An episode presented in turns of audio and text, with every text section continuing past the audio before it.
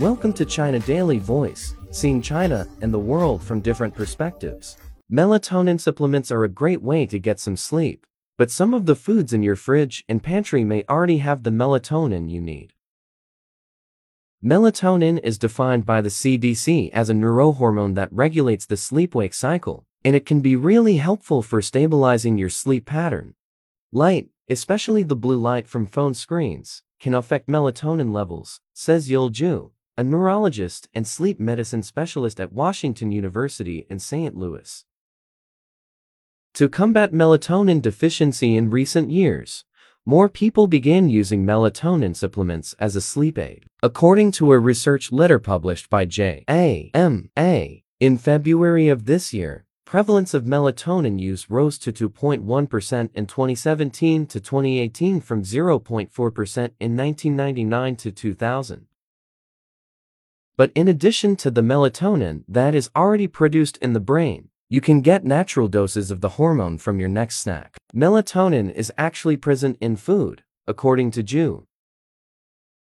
If you're interested in melatonin for better sleep, here are 5 foods that are naturally high in melatonin.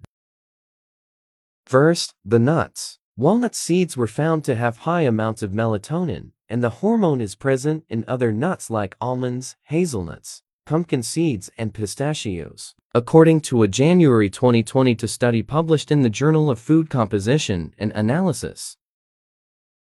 The second food is fish. Consumption of salmon three times per week for five months was associated with a positive impact on sleep and daily functioning in a small 2014 randomized trial published in the Journal of Clinical Sleep Medicine.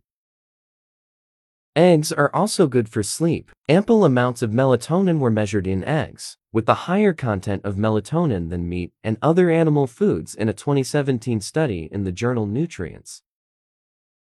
Next, tart cherries. Tart cherry juice concentrate increased the melatonin levels of study participants and improved sleep quality and duration in a small 2012 study in the European Journal of Nutrition.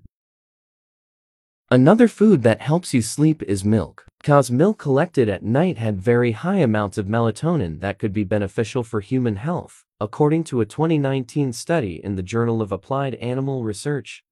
That's all for today. For more news and analysis, buy the paper. Until next time.